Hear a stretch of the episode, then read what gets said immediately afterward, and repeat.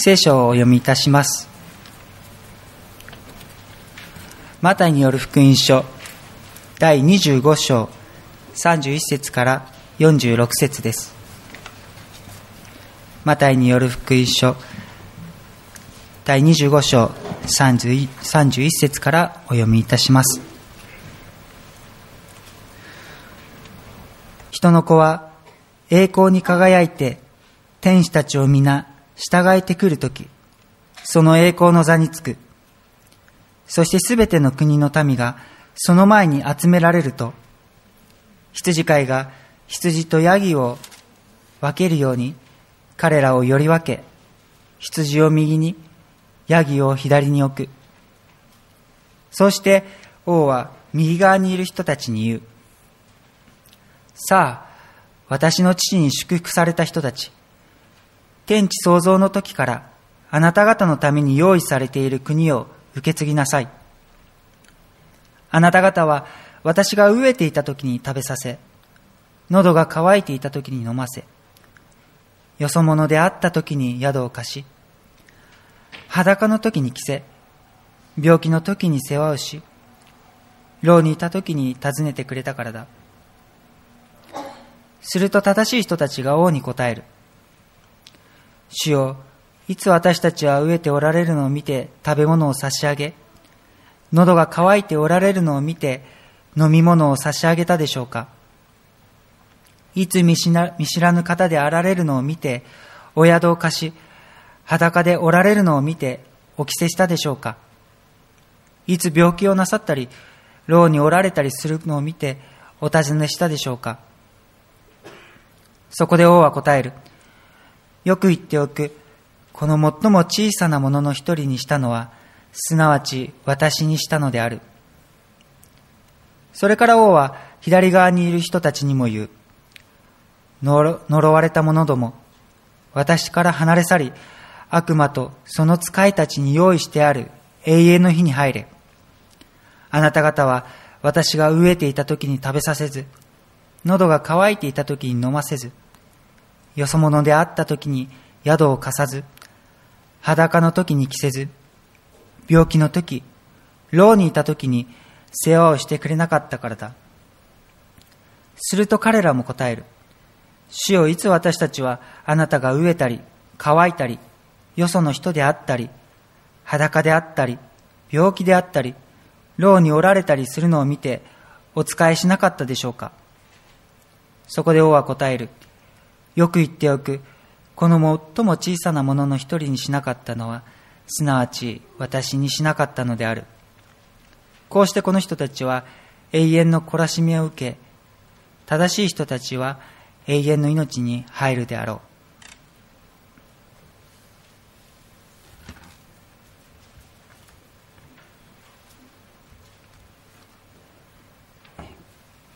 この時期になると街中がクリスマスのイルミネーションで輝いています。教会にも入り口のイルミネーションが光っていると思いますけれども皆さんはもうご覧になられたでしょうか？夕方の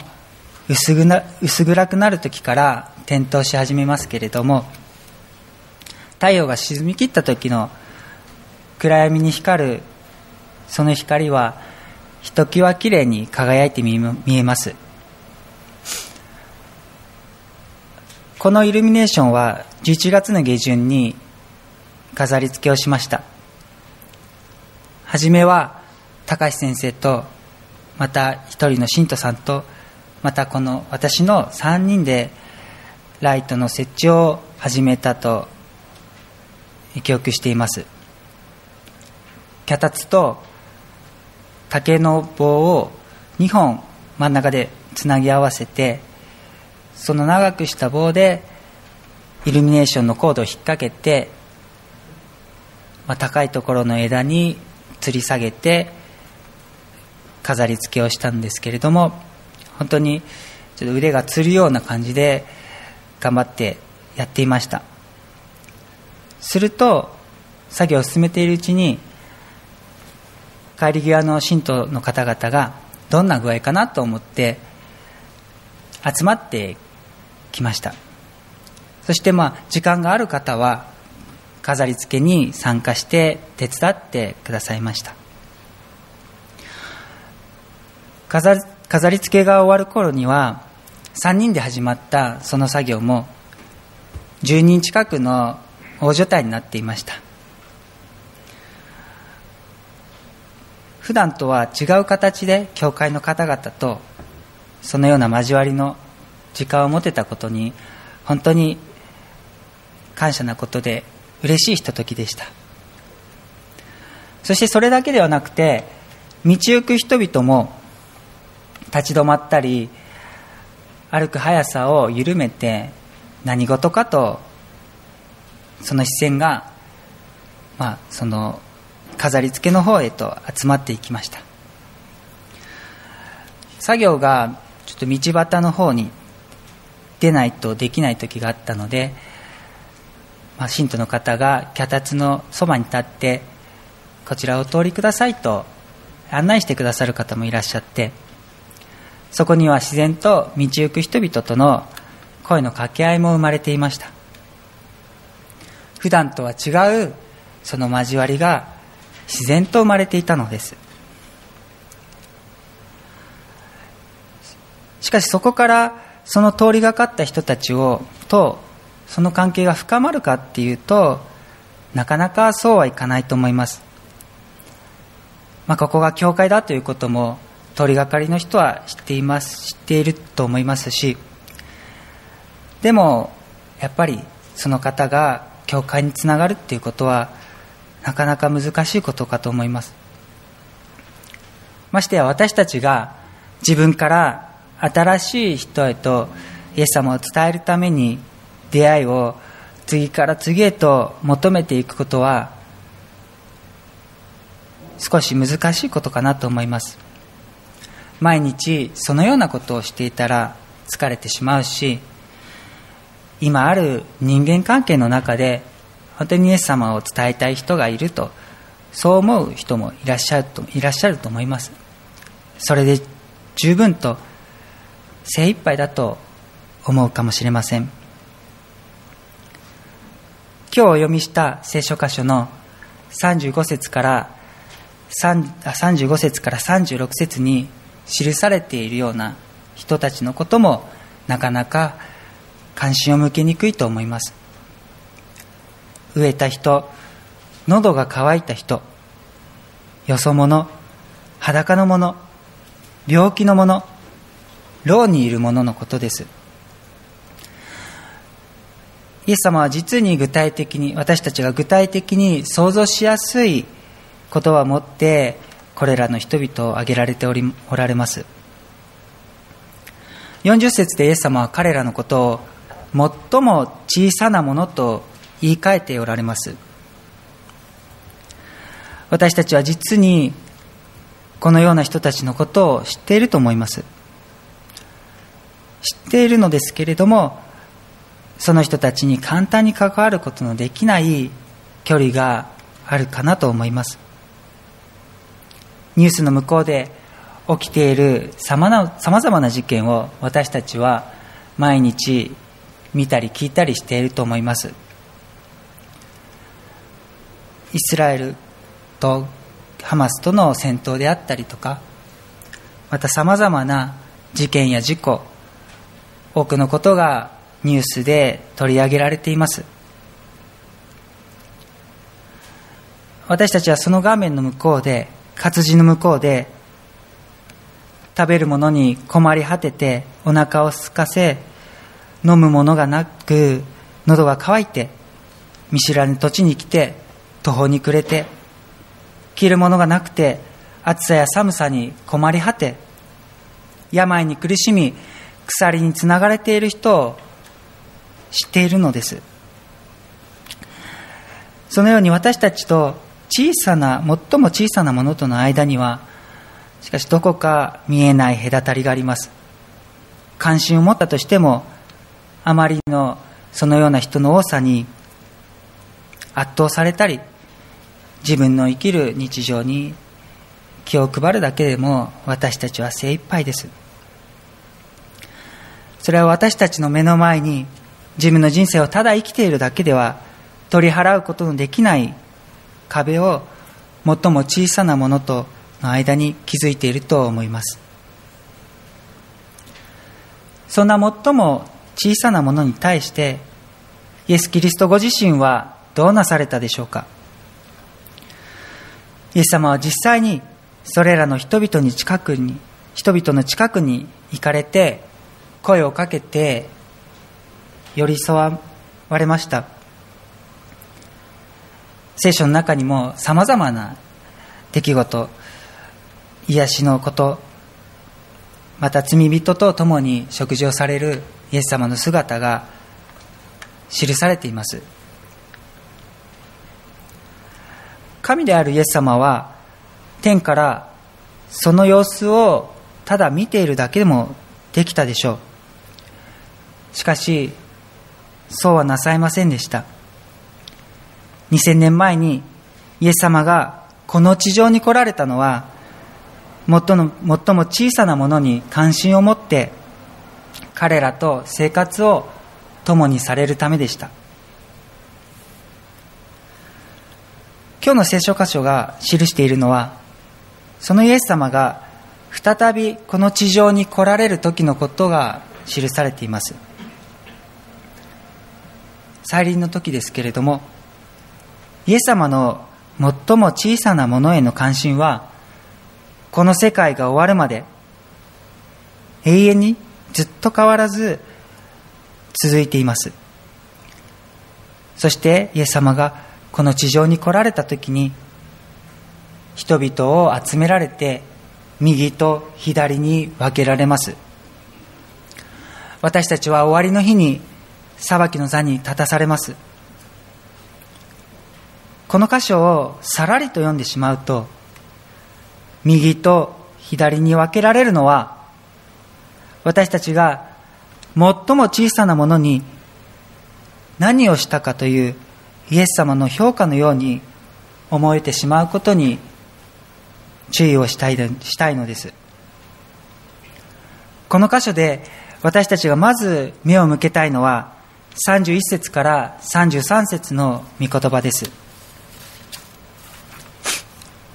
人の子は栄光に輝いて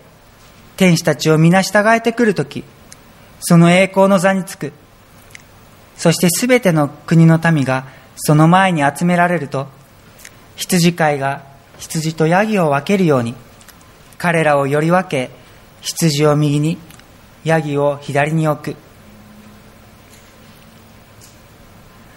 イエス様が地上に来られてまずなされることはすべての国の民を分けることです。羊を右にヤギを左に置かれるのです。すなわちイエス様が右と左に分けられる時ここには最も小さなものに対して行ったことには言及されておられないのです。ただ羊であるかヤギであるかそれだけなのです。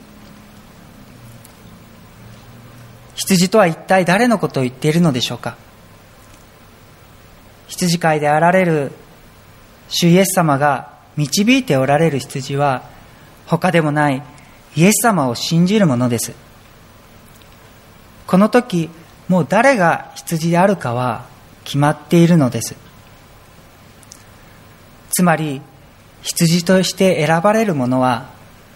イエス・キリストに私についてきなさいと声をかけられた時にそれに応えたものなのです。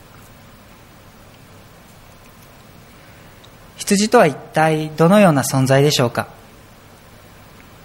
羊は羊飼いがいなければ簡単に外敵に襲われて殺されて食べられてしまいます。また羊の視力はとても弱くて目の前の影や地面のくぼみにひるんですぐに前に進めなくなってしまいます。イエス様が羊飼いとしてこの地上に来られたのはその羊を導くためでした。羊は羊飼いのもとで安心してその愛に抱かれています。羊飼いを愛する羊をただただ無条件に迎え入れてくれるのです。一方ヤギはどのような動物でしょうか？ヤギ使いというものを皆さんは聞いたことがないと思いますけれども私も聞いたことはありませんがヤギは一匹でも生きていけるのです。高い山に登って岸壁なども勇敢に登っていくヤギもいます。しかし今日の聖書箇所にはヤギは永遠の火に入りその懲らしめを受けると書かれています。人は自分自身を救うことができません。イエス・キリストを通して出なければ救われることはできないのです。ごめんで済んだら警察はいらない。と聞いたことがあると思います。一度はあると思います。罪を犯したら法で裁かれ罰を受けるのです。しかしそれだけでは人の罪は許されることはありません。それは犯罪の実際に犯罪の被害に遭われた方々の気持ちを想像してみるとわかるかもしれません。加害者がたとえ罰を受けたとしても本当にその人を許せるかと考えたらそれはまた別の話です。人は人を許すことはできませんし自分自身も許すことができません。人が許され救われるのは唯一救い主なるイエス・キリストを信じることによるのです。そして私たちはもうすでにイエス様に従っている羊なのです。この唯一の救い主についていきたいと思った時から羊とされているのです。もう一つ目に留めたいのが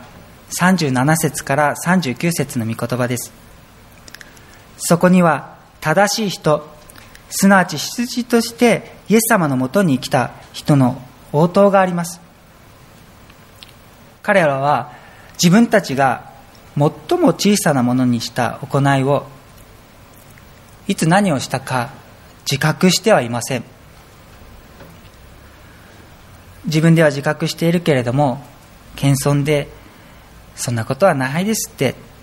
とわざと言っているわけではないのです。このような姿はイエス様に従うと心に決めたものの生き方を示していると思います。この生き方というのも何か小さいものがどこかギラギラどこかいるっていうことを本当にいつも意識していてこうでなければダメだというプレッシャーのもののようなものでもありません。正しい人は自らイエス様のように生きたいと願いイエス様もそれにこ作り答えて作り変えてくださいます。なぜなら彼らは羊であり羊飼いの導くところへと進んでいく者たちだからです。彼らのそれは生き方になっています。羊たちが変えられていく様というのは幼い子の成長に少し似ているような気がします。幼い子が遊びの中で虫などの小さな生き物を殺してしまうことはしばしば見かけることです。かくいう私も周りたちに対して随分ひどいことをしたなということは記憶にあります。初めは分からずとも理解できずとも幼い子は命の大切さを親や周りの大人から教えられて変えられていきます。正しい人のもう一つの生き方というのは自分が成したことを誇らないということです。私はこんなことで困っている人を助けましたとか休日返上でボランティア活動に勤しんでいますということを自分の行いを自ら喜んで誇ることをしません。彼らの生き方の根拠は救い主に新しくされたからこそ主に喜ばれる生き方ができるというものです。自らの力でなすのではなく救い主に作り変えられることが大前提なのです。決して自分は主に喜ばれる行いができるからこそ救われたのだという考えではありません。イエス様に導かれた羊たちは私たちには天地創造の時から用意されているその国を受け継ぐ祝福が待っています。神様の形として作られた私たちは神様との交わりを回復するのです。神様が天地創造の時に作られた世界は甚だ良いものでしたと聖書に書かれてある通りです。しかし何よりも私たちの驚きというのはやはりイエス様にかけられる40節の御言葉ではないでしょうか。よく言っておく。この最も小さなものの一人にしたのはすなわち私にしたのである。私たちのこの人生の歩みの中で私たち自身が気づくこともなかったことにイエス様は目を注いでおられるのです。私にしたことだと言われるのです。羊飼いと羊の関係を先ほど考えてみましたけれども羊が羊飼いにできることは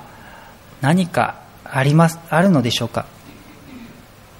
それはただ一つ本当によちよちとついていくことだけです。しかしイエス様はそれを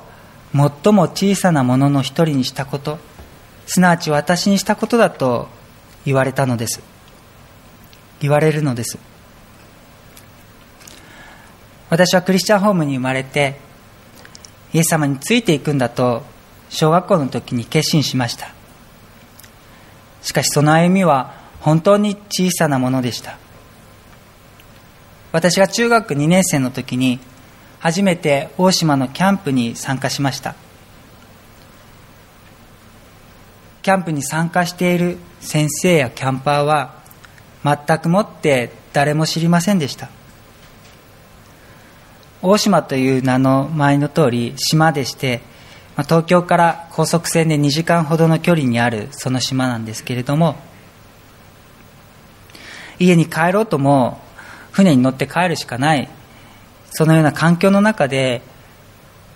私は誰も知らないところに置かれていました。つまりその時その島で最も小さなものというのは私であったと言っても過言ではないと思います。何とも言えないどうすることもできない状況の中で私に声をかけてくれたのは同じ部屋に泊まった2人の同級生の2人でした。男の子2人でした。中学生3人中学2年生3人で夜遅くまでトランプをして遊んだりキャンプ場を一緒に巡って遊んでみたり海でも一緒に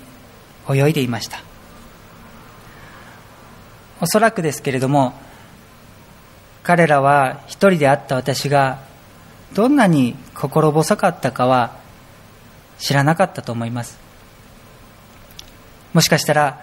今も私のことを忘れてしまったかもしれません。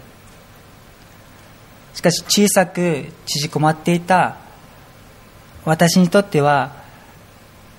その声かけが本当に忘れることのないイエス様の愛を感じる出来事だったのです。イエス様のようになりたいと思いながらもついていきたいと思いながらも本当は実に小さなものであること。他の人から差し伸ばされた手によって生かされていることにその中にただただ羊飼いなるイエス様の一方的な愛を感じるのです。私たちは聖書に出てくるようなあの人のようにまた歴史の中で神様に仕えてきたあの人たちのようにイエス様に喜ばれる歩みを生きたいと心の奥深くでは奥深くでも思うのではないでしょうか。しかし現実にはうまくいかないことの方が多いとかえって助けられてばかりだと思うこともあるかもしれません。しかし羊でなければイエス様のようになりたいという考えは起きないのです。羊だからこそ葛藤があるのです。羊だからこそ変えられたいと願うのです。愛のある羊飼いがおられるからこそ羊はついていきたいと願っているのです。精一杯イエス様についていこうとしている私たちだからこそ気づかないのかもしれません。私たちは気づかないのですけれども最も小さなものに私たちは出会っているのです。そこに私と新しく出会ったあなたという関係があります。その時に私がその人へ手を差し伸べるならばそこにあるのはすでに私とあなたという関係ではありません。そこには私たちという新しい関係が生まれているのです。彼らは確かにそこに羊飼いなる主イエスを見いだすのです。だからこそ羊とヤギはこの世界の中で混ざり合って生きているのだと思うのです。なぜ神様は羊とヤギを初めから分けられないのでしょうか？羊は目が悪いからヤギを羊飼いだと勘違いしてついていってしまうこともあるのです。なぜ私たちはなぜ神様は私たちをこの地上で最初から人生で分けられたいつも安全なところに分けられないのでしょうか。それは神様が彼らを永遠の滅びから救い出されるためです。その者たちがそのまま放っておかれると永遠の滅びに入るしかありません。しかしイエス様に従う私たちがその人たちに手を差し伸べるのであればその人たちは確かにそこに私たちと共におられるイエス様を見いだすのです。私たちには新しく主イエスについていく人々をイエス様のもとに連れてくることができるのです。私たちは永遠の命に入るのです。私たちにはさまざまな交わりがあると思います。教会とかここの教会もそうですし家族もそうですし学校職場友達また知人その中に生きるということはそこで出会う人たちに確かに救い主なるイエスを証ししていることなのです。それは私たちが気づかないところで確かに起きていることなのです。クリスマスを待ち望むアドベントの3週目です。暗闇の中に輝くイルミネーションの光のように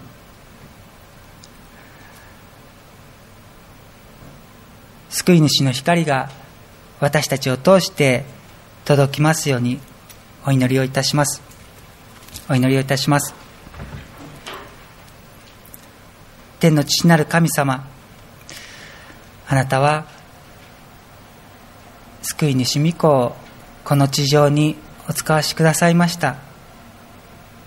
私たちはそこに本当に愛を感じついていきたいと願う者たちです。その生きる中に